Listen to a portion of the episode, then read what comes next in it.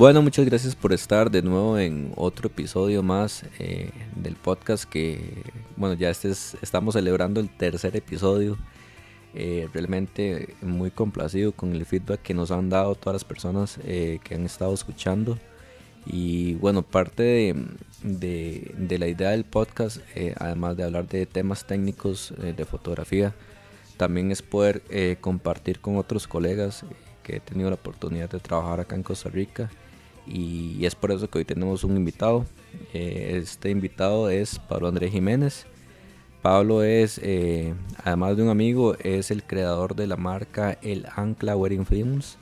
Y sí, bueno, hoy quiero presentárselos. Pablo, ¿cómo está? Hola Cris, gracias por la invitación. Bueno, eh, creo que lo primero que, quisiera hacer es, es, que Pablo se presente un poquito, que él hable de, de, qué es lo que él hace. Em, eh, tal vez puedes compartirnos al final, al final del episodio tus, tus redes sociales, pero contanos qué, qué, es lo que vos haces, eh, cuál es tu, tu enfoque eh, y después también podemos ir, ir comentando un poquito sobre, sobre tu experiencia. Bueno, antes de empezar a hablar acerca del ancla, que quería hablar de Chris. Así Chris y yo fuimos roommates por un año antes, antes de casarme. Sí. y hasta cierto punto, eh, gracias a Chris, fue una de las razones que yo me metí en, todo esto de las bodas. Yo estuve trabajando en una ONG haciendo video documental y fotografía documental por casi 10 años.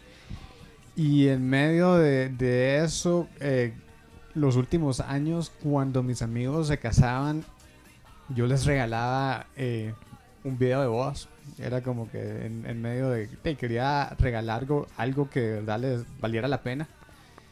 Y en medio de regalar ese video de bodas, eh, personas me empezaron a preguntar acerca de, de mis servicios. Y en medio de eso es cuando conozco a Chris y nos hacemos amigos y se vuelve mi roommate. Y gracias a Chris empiezo a hacer, empiezo a hacer bookings. Y después ya de hacer varias bookings, empecé a decir, bueno, esta, verdad, puedo ser una marca, puedo ofrecer un servicio, un, un toque diferente y, poder de ahí dar algo, algo único, dar algo que de verdad de los novios o las parejas o los esposos puedan ver y puedan valorar, que es hasta cierto punto parte de, parte de su legado. Así es una memoria literalmente que la pueden conservar y pueden ver el video y pueden sentir otra vez. Entonces sí es prácticamente la historia del, del, ancla. Así yo empecé el ancla en, en enero del 2019. Ajá, ajá. Correcto. Entonces, eh, sí, antes como estaba diciendo, hacía fotografía y, video documental. Gracias a, Dios así pude viajar por casi que todo el mundo. Conocer creo que casi 30 países y, ir a lugares que nunca imaginé tomando fotos y videos. Ah, perdón, perdón que te interrumpa Pablo. Este, eh, tal vez para, para que la gente entienda un poquito más. Eh, eh, bueno, quiero hacer un paréntesis. Primero decir que Pablo y yo primero fuimos amigos y después fuimos colegas. Entonces yo creo que eso, eso ha ayudado muchísimo como en la sinergia de, luego trabajar juntos eh, en bodas, que tal vez más adelante vamos a, a, comentar un poquito de eso, cómo, cómo debería ser una, un trabajo eh, complementado entre videógrafo y fotógrafo en una boda, porque yo creo que eso tal vez no, no, se toma mucho en cuenta a la hora de planeación de las bodas, pero eh, creo que sí es, sí es importante. Antes de entrar con eso, Pablo, yo, yo creo que bueno, tal vez la gente que nos está escuchando ahí puede, notar que Pablo tiene un, acento distinto, ¿verdad? Y, y, yo creo que eso como, como roommates primero fue, fue algo chiva para, para mí tener la oportunidad de compartir con alguien de otro país. Em, tal vez Pablo, danos un poquito como de, de, feedback de, de, de, dónde sos, eh, cuánto tiempo tenés viviendo en Costa Rica, eh, qué te hizo venir acá. Sí, así. Soy, soy de Guatemala, pero posiblemente las personas guatemaltecas que me escuchen van a decir: Este, este compa, este mae no tiene el mismo acento mío. Eh, he vivido en Costa Rica los últimos 10 años y antes de Costa Rica estuve un tiempo en Nicaragua y antes de eso estuve un tiempo en Estados. Entonces, yo salí de, de Guatemala a los 17 años Y hace como 10 años eh, estaba en busca de un lugar donde servir, también en busca de propósito y conocí a esta organización y me gustó lo que estaban haciendo y llegué a Costa Rica para poder trabajar con ellos. Y, hace un año ya salí de la organización y empecé de mi propio negocio de producción de video de bodas y también producción de videos corporativos. ¿Hacías, hacías algo relacionado a videos dentro de, dentro de la organización también? ¿o? Sí, más que todo mi trabajo con la organización era de producción de video, también todo lo que tenía que ver con marketing, eh, páginas web, y prácticamente toda, toda la área visual, branding de la, de la organización. Bueno, yo tengo que decir que, que de hecho, una de las, eh, antes de que Pablo se metiera como, como a trabajar ya en, en el mundo de las bodas este, y nosotros éramos amigos, yo admiraba mucho, eh, creo, que, creo que en eso somos buenos amigos, nos admiramos mutuamente desde el punto de vista eh, profesional. Yo admiraba mucho el trabajo de Pablo, tal vez las personas que, que siguen y que ahora les vamos a compartir la cuenta de, profesional de él, no, no, tienen la oportunidad de ver el trabajo que, Pablo ha hecho anteriormente a esto. Pero yo sí, yo sí he tenido la oportunidad y tengo que decir que, que la parte documental, eh, fotoperiodística de Pablo, eh, creo que es una de las cosas que, que, más, que más me han impactado, honestamente. He visto trabajos de Pablo en África y, eso fue una de las cosas que me, que me inspiró a mí también a hacer hacer este, un poco de, de, trabajo social en algún momento y, y, que por ahí tal vez en algún otro podcast podamos compartir qué es lo que, que, lo que hemos hecho. Pero este, sí, yo creo que Pablo tiene un excelente ojo desde el punto de vista documental y es una de las cosas que, que podría decir así a ojos tapados que, que, que él en ese aspecto cumple, y le va a cumplir a cualquier persona que, que quiera trabajar con él. Eh, Mae, perdón, ahora sí se me salió el Mae. Este, cuéntenos eh, qué, qué, cómo ha sido este, este 2020 en, ese, en esa proyección de, de empezar una, porque relativamente tu marca es nueva, en el 2019, eh, inicios del 2019, serían ya casi dos años. Eh, comentarnos cómo ha sido, eh, bueno, esas expectativas tal vez frustradas, no sé, de este 2020 cómo, cómo te ha impactado y cómo te ha impactado y qué y qué cuál es tu cuál es tu, eh, tu estrategia para para, para, para, poder salir de esto. Bueno, el empezar un, el negocio propio es algo chivísima. Como estaba comentando, yo salí de esta organización hace como año, año y medio cuando me casé. Eh, algo que me ha ayudado es el estar, con, estar casado con una persona que cree en, mi visión y en cree en mi trabajo. Y sí, así gracias a Dios me casé y empecé a tener bookings a finales del 2019. Y la, la empresa estaba creciendo. Eh, em, me buquearon también varias parejas del extranjero, que hasta cierto punto es como que la, la la proyección que tenía era más, sí, más parejas de, Estados y de Europa. Y, y de ahí, así me está yendo bien en el sentido que está haciendo videos de bodas. Las parejas a las que les estaba haciendo el video estaban encantadas con mi trabajo. Y también eran parejas o son parejas muy, muy, muy increíbles personas. La relación era de casi que terminaba la boda y yo me sentía amigos de ellos, me sentía como casi como un invitado más. Y en medio de, de, eso, en marzo, que es cuando tenía, de, como tuve como dos, tres bodas, ya marzo creo que 7, no, marzo 10, que era como que sábado, una de las últimas bodas. Y en medio de una, de, esa, de una boda, de una de mis últimas bodas, me empezaron a, a aplazar o cancelar ciertas bodas. Y en medio de, una de estas últimas bodas me empezaron a cancelar y posponer varias bodas que tenía para los siguientes meses.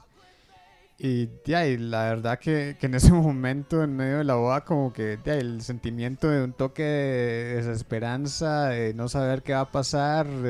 Bueno, yo, yo recuerdo porque, bueno, en el caso mío no fue como que media boda, pero sí creo que, si no me equivoco, fue, sí, sí, ese fin de semana, de, del segundo fin de semana de marzo Em, la cosa fue como súper rápido. Yo hice las bodas y tenía el, resto del, del, mes lleno de bodas también y todas las bodas en cuestión de una semana fueron pospuestas.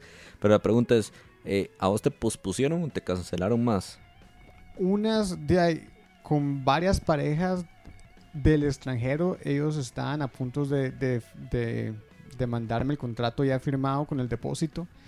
Y esas parejas que no habían firmado el, contrato, sí cancelaron, porque de no, no se querían arriesgar a, a, firmar un contrato sin saber que en realidad iban a poder eh, hacer la boda. Y hasta cierto punto creo que no hubieran podido. Y las parejas ticas sí me pospusieron, con las que ya tenía contrato. Ok, ok. Y, y bueno, y eso fue el, el, inicio de este año. ¿Qué, ¿Qué es lo que ha pasado durante, durante bueno, marzo y, y hasta la fecha durante la pandemia a nivel de a nivel profesional con la marca? Bueno, yo creo que de una de las cosas que, que, que, he tenido que aprender es a reinventar lo que hago. Siempre, yo estaba enfocado mucho en los videos de bodas y al lado hacía videos corporativos. Entonces en estos meses he cambiado un, un, poco a hacer o a tratar de hacer más videos corporativos y tal vez no dejar tirado, pero tal vez dejar un, no, no, invertir tanto tiempo en, ahorita en, el Ancla Wedding Films en el sentido que aun cuando hablo con parejas que están interesadas, como que la mayoría de parejas no está haciendo el booking porque no, no, no están seguros de qué va a pasar en el futuro. Sí, bueno, a mí, a mí me ha pasado eh, similar. Eh, yo sí puedo decir que al día de hoy eh, estamos 20 de octubre, el día que estamos grabando este podcast. las parejas han empezado de nuevo a buquear, a, cotizar, que es lo más importante bueno, para, desde nuestro punto de vista, que, las, que ver el interés de las parejas, así podemos medir un poco o proyectar cuánto, cuánto nos van a estar agendando o si no.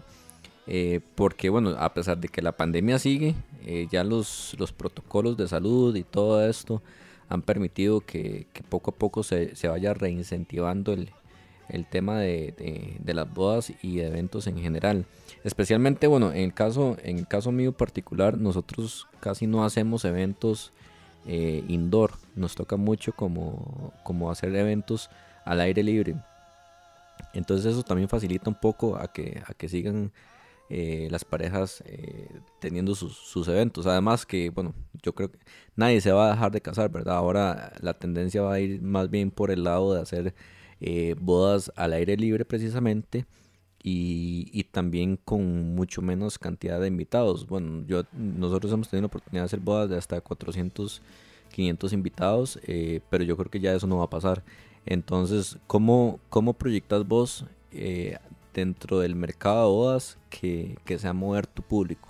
Sí, yo creo que, de, como estás hablando vos, la tendencia va a cambiar y creo que, que, hasta cierto punto puede beneficiar mucho a las parejas en el sentido que las microbodas son, para mí, para mi gusto, son chivísimas en el sentido que pueden ser más íntimas. es así, el, el, limitar la cantidad de invitados al final sí es un gran beneficio económico en el sentido que de uno se ahorra un cañazo de plata y también estás con personas más, más cercanas, porque si tienes la, si solo puedes invitar que de 20 a 40 personas o X cantidad de personas, uno en realidad escoge las personas que, son las más importantes en su vida y en el día de la boda se nota, porque no tienes que estarte preocupando por... Sí, sí, es cierto. Digamos, no les estamos diciendo porque, digamos, si este podcast lo escuchan en el 2000 en el 2022 y ya no hay pandemia, no estamos diciendo que no inviten 400, 500 invitados si ustedes quieren. Lo que les estamos diciendo es que con nuestra, nuestra experiencia, eh, generalmente cuando hay tantos invitados, las parejas ni siquiera llegan como a tener contacto con la mayoría de, esos invitados, ¿verdad? Eh, digamos como que hay un núcleo, un núcleo de, de, 50 o 80 personas máximo que es con, con los que la pareja más hemos visto que más, que más disfrutan. Y además que como dice Pablo, eh, esto es una ventaja también porque, bueno, nosotros hemos visto cómo las parejas eh, se sienten como sobrecogidas o, abrumadas de tantos invitados, ¿verdad? Que tienen que ir mesa, con, mesa por mesa eh, saludando a 400, 300 invitados. Em, y, bueno, el, el, consejo no es que no los inviten, el consejo es que si, si esos 400 invitados son muy cercanos a ustedes, pues pues bienvenidos. Si no, tal vez es, es o sería mejor que ese tiempo se invierta realmente con las parejas, con las personas que ustedes van a estar compartiendo eh, ese momento importante. Además, que también se vuelve mucho más manejable para la pareja, eh, logísticamente todo, todo se puede manejar mejor. Y en este momento, en 2020, eso calza y probablemente 2021 eso calza con los protocolos que probablemente van a exigir para la bodas, ¿verdad? Que muy probablemente el número va a ser aproximadamente 50 personas. Em, por otro lado, también, digamos, si, su boda no es una boda donde el, budget es muy, muy, muy alto, sino que es un budget limitado, eso le permite tal vez invertir un poco más de dinero en otras cosas que, que quizás usted no iba a poder invertir tanto, qué sé yo, que, que tal vez ahora usted va a poder invertir más dinero en, en la parte floral, eh, va a poder invertir más dinero eh, contratando un videógrafo, ¿verdad? Que tal vez eh, no siempre es la primera opción porque, porque, porque tal vez se sale de presupuesto, pero tal vez el videógrafo le va a dar a usted una memoria que, que anteriormente usted no iba a tener, ¿verdad? Porque sí quiero, por lo menos desde mi punto de vista, aclarar que, que foto y video em, son, son distintos, ¿verdad? digamos, yo sí creo que el mood del video es un mood muy real de lo que pasó en la boda, eh, más documental. Eh, y tal vez la parte fotográfica es como la parte más aspiracional de lo que la pareja quiere para un, para un retrato en la sala de, su casa. ¿Cómo ves vos, eh, Pablo, el, tema de, de, videógrafo de bodas en el mercado, en el mercado costarricense? ¿Se, ¿Lo solicita mucho la gente o cómo, cuál es tu perspectiva de, de eso? Es, es, muy interesante, Chris. Yo siento que tradicionalmente las personas cuando, cuando piensan en su boda, muchas veces piensan de primero en la fotografía antes de, de tener un video.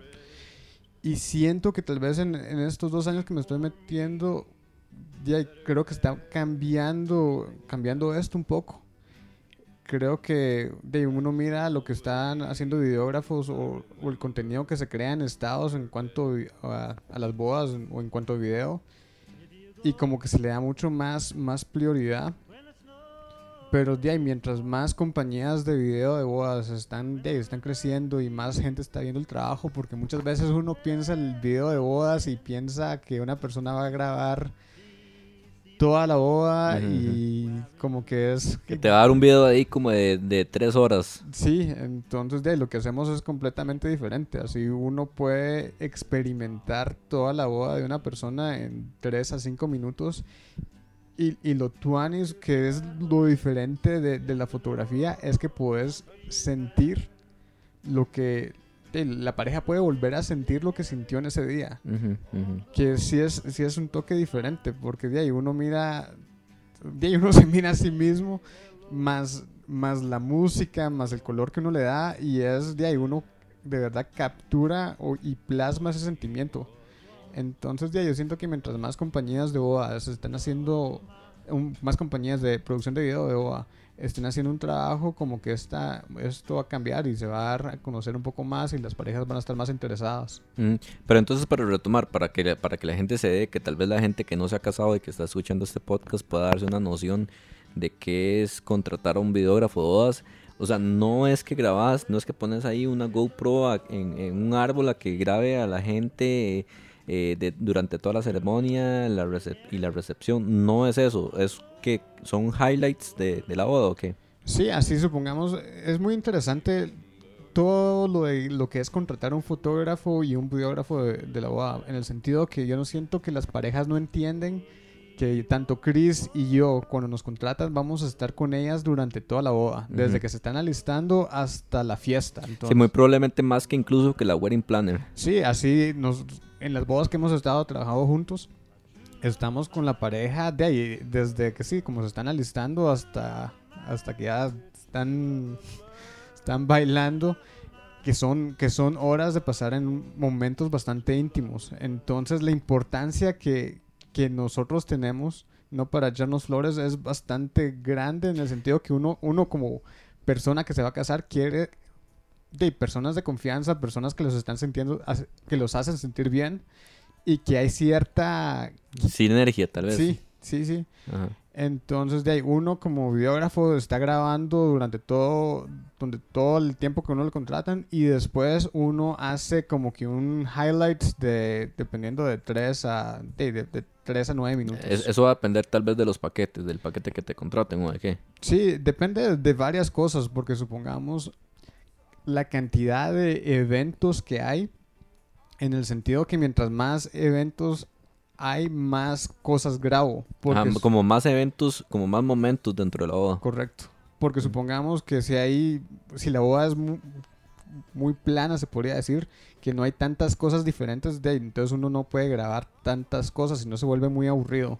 Sí, y también, también me imagino que para vos es importante que, que, que tal vez vamos a hacer otro podcast sobre el itinerario de una boda, pero tal vez para vos es tan importante como para nosotros eh, a nivel de foto, que las parejas consideren eh, un, un, tiempo para la, la, la sesión eh, de recién casados. Eso, esto es dentro de la ceremonia, perdón, apenas termina la ceremonia y antes de la recepción, digamos como que en el tiempo del cóctel, es importante para nosotros que las, que las parejas saquen eh, unos mínimo 45 minutos, especialmente, especialmente si hay videógrafo, tal vez si solamente es fotografía, uno dependiendo de la localización y, y donde sea, tal vez con media hora no se lo juega, pero si ya es con un videógrafo, yo diría que mínimo 45 minutos, porque ese momento, ese momento es tal vez el único momento donde uno va a poder jugar un poco más con la pareja a nivel artístico, por decirlo de alguna forma para vos, ¿cuánto, ¿cuánto tiempo tal vez es necesario en ese, digamos, en ese gap o en ese espacio dedicado a la sesión? ¿Cuánto, cuánto es lo, lo que vos recomiendas para solamente video? Es que también hay algo que depende mucho. Supongamos, a mí me gusta mucho trabajar con Chris porque me gusta mucho el estilo de él. Entonces, como él posa las parejas, son, son momentos que yo también puedo capturar. Para que sepas, no le estoy pagando a Pablo para que diga eso. Pero, y eso sí depende mucho de los estilos, porque a veces, si, si el estilo del fotógrafo es muy diferente a mi estilo, entonces como yo los pose y como ellos están posando, de ahí uno ocupa más el, doble de tiempo. Entonces, de ahí, generalmente sí yo pido de 30 a 45 minutos pensando que el estilo del fotógrafo va a estar de, de acuerdo a mi estilo. Sí, digamos, para decirlo de otra forma, si, los, si el fotógrafo y el videógrafo tienen estilos parecidos de trabajar, eh, va a ser más fluido. Si no, si no tienen estilos similares de trabajo, eh, se va a requerir más tiempo porque una cosa va a ser el video, videógrafo y otra cosa completamente distinto va a ser el fotógrafo. Entonces, eh, ahí tal vez es donde es importante, es importante que, que digamos, que, que las parejas busquen eh, una, una, consistencia visual entre el fotógrafo y el videógrafo para que también ellos tengan una manera de trabajar más fluida cuando ellos ya estén... no les estamos diciendo, vamos a ver, no les estamos diciendo que si contratan a Pablo me tienen que contratar a mí eh, o si me contratan a mí tienen que contratar a Pablo. Lo que sí les estamos diciendo es que revisen el portafolio. bueno, primero que nada, que decían qué estilo es el que les gusta a ustedes. Y segundo, que revisen y que ese estilo haga un match con el estilo del fotógrafo y del videógrafo. Les voy a dar un ejemplo. Digamos que a ustedes eh, les encanta eh, tal vez un fotógrafo con, que sea experto en, luz artificial, lo cual conozco, conozco a varios colegas que son extremadamente buenos. Em, pero tal vez, digamos, en, el caso mío, eh, yo, yo soy más como metiendo más a irme a la parte natural de la iluminación en las bodas y en general en lo que hago. Y Pablo también, Pablo tiene eso, ¿verdad? Pablo le gusta más como eh, la parte de luz natural. Si ustedes contratan un fotógrafo que su fuerte o su, o su portafolio está más dirigido hacia luz artificial, flashes y armar toda una escenografía para hacer la sesión, eh, quizás eso no va a calzar con el trabajo que hace Pablo. Entonces, imagínense ustedes eh, después de la, de la, de la, de la ceremonia que ustedes se van a hacer la sesión con el fotógrafo y el videógrafo, en este caso, imagínense ustedes al, al, fotógrafo armando todo su set de, de luz eh, artificial y el videógrafo quizás queriendo aprovechar la luz natural del atardecer, en un ejemplo muy específico que estoy dando. Entonces, lo que quiero decir con esto es, de nuevo, que revisen eh, que el, tanto el fotógrafo como el videógrafo tengan cierta consistencia o cierta similitud en su trabajo. No necesariamente tienen que ser lo mismo, pero sí que tengan como cierta similitud. Y ojalá, si usted puede, pregúntele al fotógrafo. Mira, usted, usted conoce a, a, fulano o, igualmente al videógrafo, usted le puede preguntar si conoce al, fotógrafo. Eh, en Costa Rica generalmente todos nos conocemos. Em, entonces yo creo que por ese lado eh, no hay problema. Yo creo que, bueno, por lo menos yo eh, tiendo a ser súper honesto con, o mejor dicho, siempre soy muy honesto con las parejas y les digo si, si yo creo que calzo con el estilo de, de boda que ellos están, que ellos están planeando. Em, algo también que quería hablar es que algo que me cuadra hacer, que me gusta hacer mucho, es hacer la sesión Trash Dress que también ayuda para que el video y me imagino que las fotografías también queden muy, muy, muy chidas. Y esta sesión, aunque no es muy tradicional en Costa Rica, es días o semanas después de la boda, vamos a un lugar de chiva, ya sea cataratas, montañas, mar, y se hace otra sesión, así se vuelven a pero, Pero tal vez explicarle a la gente qué es, qué es un trash de, de, dress. Así, trash dress se dice, se llama trash dress en el sentido de que uno va a lugares en donde se puede ensuciar el vestido y que de ahí, así uno está, hace lo que sea por la, por la, por el video o por las fotos. Sí, digamos que es una sesión vestidos de la misma forma como se vistieron durante la boda, pero sin la preocupación de que la novia eh, ensucie el vestido o que, o que el novio eh, ensucie el traje. Y también la, sin la preocupación de que tienen que estar con los invitados,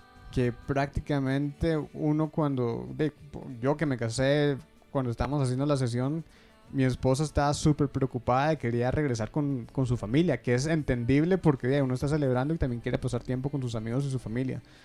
Entonces, de ahí, lo bueno de esta sesión es que le quita toda esta presión de ensuciarse, de estar con Digamos como que, como que es una, una sesión ya más relajado y tal vez para aclarar aclararle a la gente no es una sesión que por el nombre puede, puede, puede ser sugestivo. Eh, no necesariamente significa que la novia se va a, tirar a un charco de barro, ¿verdad? No tiene nada que ver con eso. Es más como, como no estar preocupado tanto por los invitados o por el evento de la boda, ni tampoco por si se ensucia o no se ensucia el vestido, para lograr algunas cosas que tal vez uno como fotógrafo o videógrafo a veces quiere hacer, pero no puede para no comprometer el, vestido o el traje. No, y también lo bueno es que supongamos, si uno paga X cantidad de, dinero por el traje y por el vestido y solo lo usa una vez, de, por lo menos que lo puedan utilizar dos veces con esta sesión. Sí, aclaramos que esto es para gente que compra su vestido y su, traje. tampoco, es que lo van a, alquilar y luego lo van a ir a, a dañar, ¿verdad? Por supuesto. Entonces sí, esta sesión para mí es, de, mis, de, mis favoritas porque sí, es eh, hasta uno tiene la oportunidad de conocer a las parejas un poquito más, verlos después de la boda, ya platicar un toque y queda súper chiva en el, en el video final. Sí, bueno, esta es una de las modalidades que, que, hay acá en Costa Rica, no es muy conocida, pero bueno, nosotros que tenemos la oportunidad de trabajar con mucho extranjero, sí se da bastante. La otra, Pablo, no sé si a vos te, te, sale mucho este tipo de, sesiones, es que le contratan a uno eh, una sesión el día antes del evento. Yo, bueno, yo para el próximo verano tengo dos sesiones así, dos bodas así en, en, perdón, en Guanacaste, que ellos le contratan a uno, por decirlo así, la boda el, sábado y además de eso le contratan un, eh, una sesión el día previo.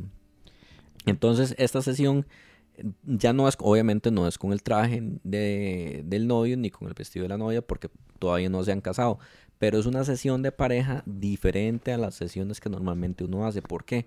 Porque generalmente las parejas que se van y se casan a Guanacaste o estos lugares, ellos también hacen actividades. Entonces lo bonito de esto es uno poder como documentar las actividades previas del día previo a la boda que tiene la pareja tanto con su familia como, como personalmente. Pongamos un ejemplo, digamos que la pareja dice, es que tenemos programado una, una cabalgata nosotros dos en la playa el día antes. Entonces uno puede captar esos momentos o que ellos dicen vamos a ir a hacer un hiking o vamos a hacer rappel. Entonces estas cosas son súper bonitas porque además desde el punto de vista visual le dan contexto al evento. No solamente es un evento eh, de la boda, que pues por supuesto es súper importante, sino que también le dan como un contexto del antes y el después, qué es lo que pasó antes de la boda. Y, y en el caso, bueno, hay algunas parejas que no lo hacen el día antes, sino que lo hacen el día después también. Pero no es un trash de dress. Sí, tradicionalmente en Estados hay, hay dos cosas. de mi esposa es de Estados y uno tiene que ser algo que se llama rehearsal dinner, que es cuando el día antes o días antes invita a todas las personas que van a estar en el evento, más que todo como que las damas y los groomsmen, y uno como que actúa como va a ser la boda. Se hace una práctica de, de, la, de la caminata hacia, hacia el altar. Sí, que honestamente así no es tradicional en Latinoamérica, en Costa Rica, pero ayuda mucho porque muchas bodas uno va y los de ahí, todo el, ¿cómo se llama? Todos los, las damas y los, los, ¿cómo se llaman? Groomsmen. Sí, sí, Están completamente perdidos de qué tienen que hacer, de cómo tienen que caminar, si caminan rápido, si caminan lento. Entonces hacer esta, esta, esta práctica ayuda bastante. Y la otra cosa que hacen en Estados en Europa son videos lifestyle, dicen, o videos de boda lifestyle que incluyen tomas de días antes o después que, que están en las vacaciones con la familia. Que le da, de, que queda demasiado, demasiado chiva porque también la gente con la que vas a ir de vacaciones son gente íntima que está muy relacionado a, tu vida, que tiene mucho significado, entonces que hace el, el, video muchísimo mejor. Personalmente todavía no, no he hecho ningún video así, pero espero que, que en el futuro pueda hacer trabajos así. Sí, sí. Bueno, igual estamos, por ejemplo, la gente que tal vez nos está escuchando dice, bueno, pero es que eso aplica para la gente, eh, especialmente los extranjeros que vienen a Costa Rica o algo así. Pero bueno, sí, tal vez desde un punto de vista, esos ejemplos en específico que, que hemos dado, sí. Pero, por ejemplo, para la, gente que se casa aquí en San José y todo, eh, generalmente yo les, yo les digo a las parejas, más allá que por un tema de ventas, yo le digo a, las parejas que, este, que yo les recomiendo, yo les recomiendo de verdad hacer una sesión de, pareja eh, con el fotógrafo o con el videógrafo eh, previo a la boda, por varias razones. Uno, porque nosotros podamos ver cómo se comporta la pareja, entonces ya uno, ya uno tiene una noción de qué cosas hacer, de qué cosas no hacer, de, de qué tanto les puede uno pedir, eh, ¿verdad? No sé, que, si uno les puede decir que, que se acerquen un poquito y que, que, que se acaricien un poco eh, la cara y no les va a dar nervios, por ejemplo. Em, y además también esto para las parejas es muy, muy, muy importante con, con la experiencia que, que, tengo, se los digo, em, porque les, les, les facilita para el día de la boda, se desestresan más, ya conocen al fotógrafo cómo trabaja, ya confían más. Puede que suene no real lo que estoy diciendo, porque van a decir, bueno, por cómo con una sola sesión ya, ya, ya no, no, no, se van, no se van a trabar o no van a hacer eh, algo así, eh, no sé, jocoso, ¿verdad? O, o van a estar nerviosos. Pero créanme que con, las, con lo que les puedo decir, que las bodas que he hecho y las parejas que he podido trabajar con ellas previo a la boda, el día de la boda todo fluye muchísimo más. Eh, eh, rápido o, normal al, tema de las fotos, porque ya ellos lo conocen a uno, eh, ya ellos saben qué les va a pedir uno probablemente, uno en esta sesión uno les dice, bueno, en la boda más o menos les voy a pedir algo así, vamos a hacer algunas cosas así, entonces incluso he tenido parejas que me han dicho, sí, después de nuestra sesión eh, con usted, antes de la boda, lo que estuvimos haciendo fue practicando ciertas cosas que usted nos había dicho para que nos saliera más fluido. Entonces ya también la pareja, uno como fotógrafo o videógrafo se da una idea de cómo se comporta la pareja y la pareja eh, se da una idea de cómo el fotógrafo trabaja. Entonces ya eso ayuda muchísimo. Así uno como, como pareja o, con ustedes de, de, novios, uno no está acostumbrado a que hay una persona o dos o incluso hasta cuatro personas tomando fotos y videos durante todo el día. Entonces, mientras más cómodos estén antes de la boda va a ayudar muchísimo a que las fotos y el video queden mejor.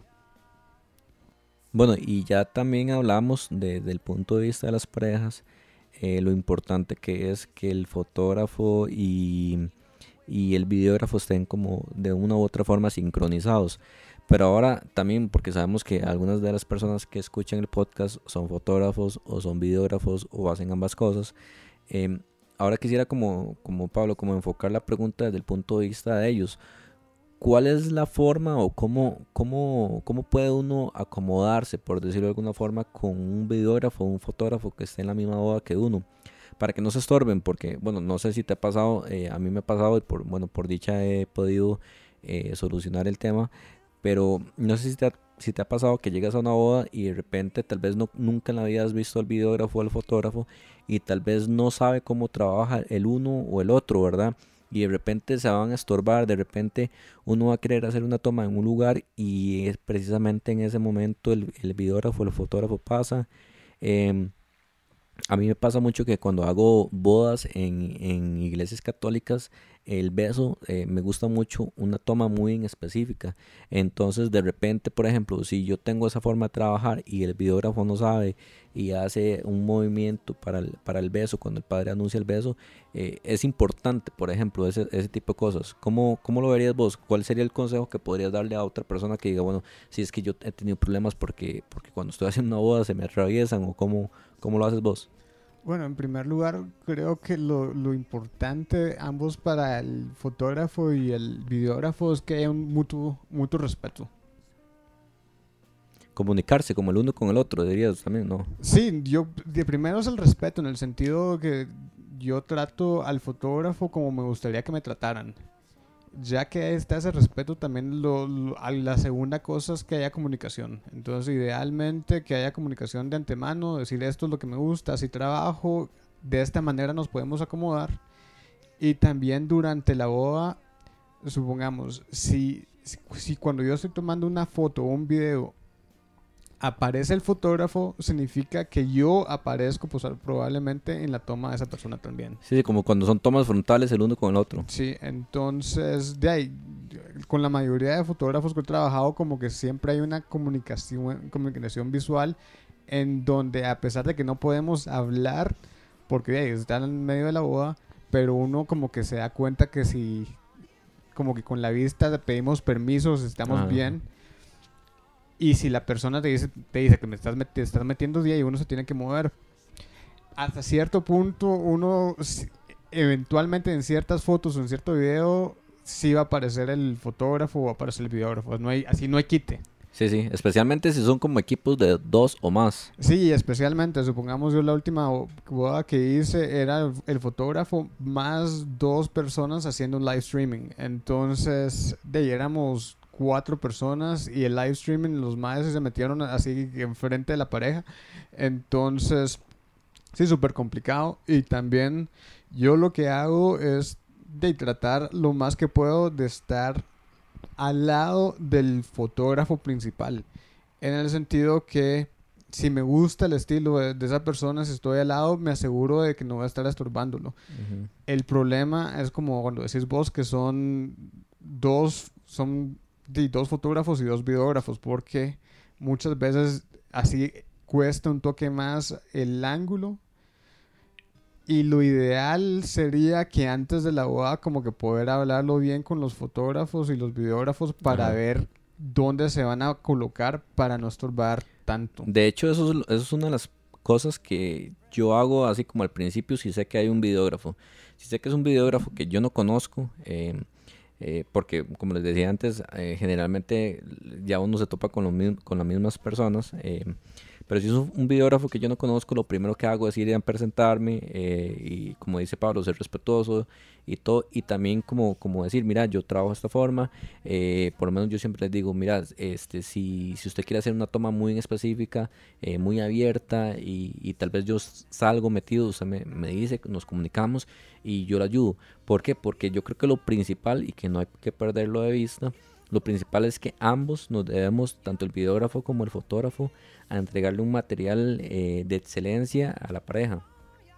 Entonces desde ese punto de vista no se trata de que no se trata de que yo imponga mi, mi respeto, que yo imponga mi estilo, que yo imponga mi, mi posición eh, física eh, por encima del videógrafo, ni viceversa, sino de que los dos trabajar en conjunto para que tanto el videógrafo como uno obtenga muy buen material para luego en la postproducción sacar algo eh, excelente y genial para la pareja, ¿verdad? Porque no sé, pero digamos, sí, sí, a veces como, como yo me he topado, hace, ya no, pero hace mucho tiempo me topaba con gente que, que tal vez no, nunca tal vez había, trabajado con ellos y de repente lo que uno sentía era como que ellos querían como, como imponer su posición, eh, no sé, en una toma, eh, digamos, querían ser primero o, querían ir por delante o no, no les importaba si la toma de uno salían ellos. Entonces yo creo que lo, lo primero es pensar en que ambos tienen que trabajar juntos para, para el bien de la pareja, ¿verdad? Para entregar eh, material profesional y excelencia. Lo segundo es tener comunicación y eh, ambos, ambos colegas y también en el marco del respeto. Sí, y esto, bueno, y esto es una de las, de las tantas cosas que pasan en una boda, ¿verdad? Y yo creo que uno siempre tiene que ir con la mejor actitud y, y el mejor corazón y siempre teniendo presente en que uno se debe a la pareja, como les decía antes. Pablo, hablamos de, para ir cerrando, hablando de, de, de tu presencia en redes sociales.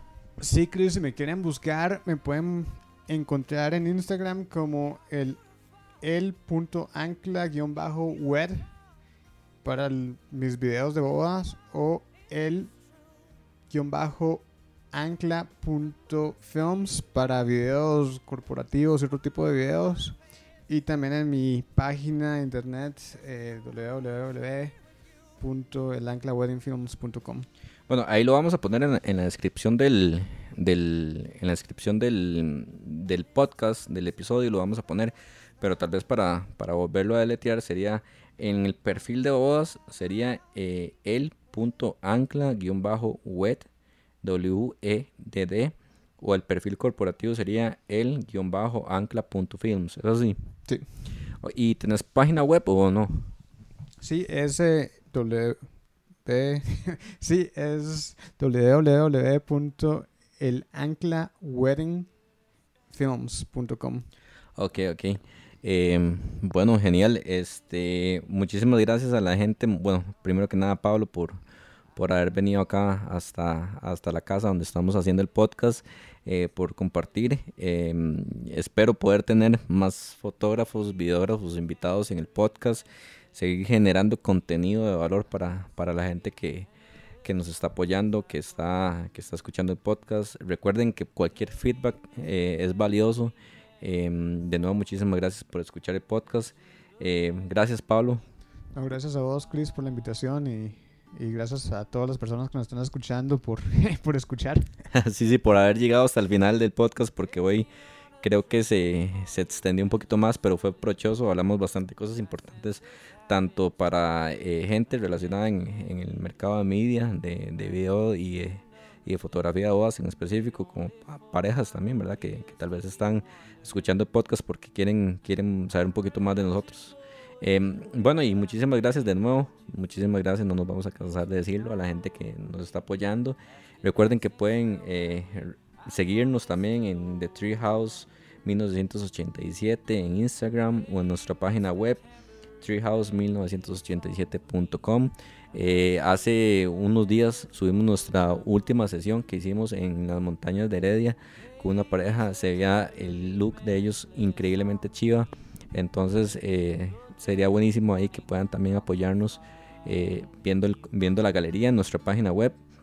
En el Facebook tenemos el, el link. Entonces, bueno, bienvenidos a, a que puedan ver la galería y comentar ahí también. Eh, estén pendientes del, pendientes del podcast y, y nos vemos en la próxima. Pura vida, chao.